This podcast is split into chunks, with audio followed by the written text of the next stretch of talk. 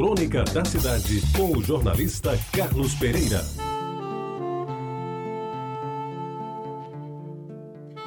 Muito bom dia, amigos ouvintes da Rádio Tabajara. Estamos em dezembro e eu vou relembrar algumas coisas daquele tempo, no mês de dezembro, em Jaguaribe. A Avenida Conceição era a preferida de todos quantos habitavam no bairro e para si atraía a atenção de muitos que vinham de outros lugares, especialmente aqueles que, representantes da classe média, moravam no centro, em Tambiá, e veraneavam em Tambaú. Isso porque, meus amigos, era na Avenida Conceição que as melhores festas de Jaguaribe aconteciam. Exceção, é claro, da festa do Rosário, a mais importante, comemorada anualmente no pátio da feira de quarta-feira, quase em frente à igreja.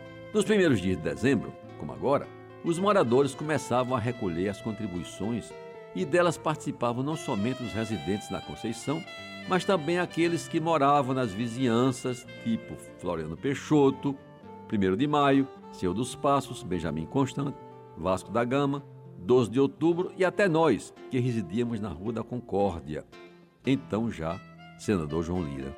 Com o dinheiro arrecadado, entre 10 e 20 de dezembro, era montada a infraestrutura da festa de Natal. Um pavilhão bem construído, de piso de madeira lavrada, colunas e terças também de madeira e coberta de palha bem trançada, que não deixava passar água em caso de chuva forte.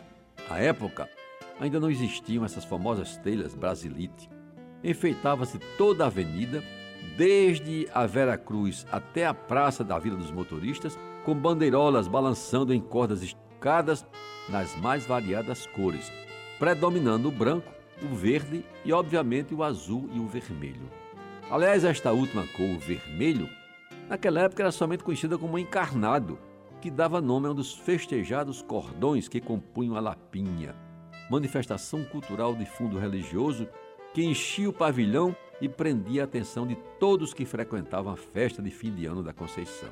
As pastorinhas, meninas do bairro, se preparavam com afinco porque as primeiras apresentações aconteciam na antevéspera de Natal e as últimas marcavam a passagem do dia de Reis, a 6 de janeiro, quando se disputava a refrega final, anunciando-se o resultado da disputa entre o cordão azul e o cordão encarnado.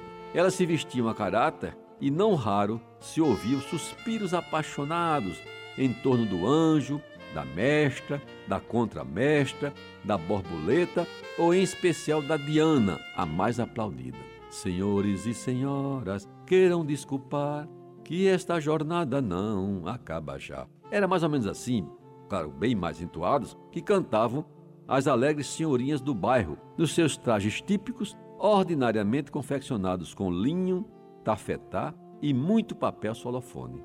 Nos intervalos da dança aconteciam as quermesses, quando os jovens mais endinheirados, vindos de fora, arrematavam um pombo assado ou uma galinha frita por até cinco mil réis, dinheiro que meu pai não faturava em um dia de movimento grande na sua venda em Jaguaribe. No final, apurava-se o resultado da votação e eu, que nunca soube porquê, sempre torcia pela vitória do cordão encarnado, o que raramente ocorria, diga-se de passagem.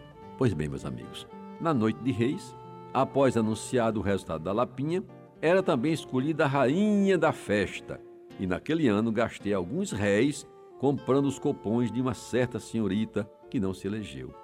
E além disso, confesso, ela nunca soube que eu torcera tanto por ela. Muito obrigado a todos pela atenção e até amanhã. Você ouviu Crônica da Cidade com o jornalista Carlos Pereira.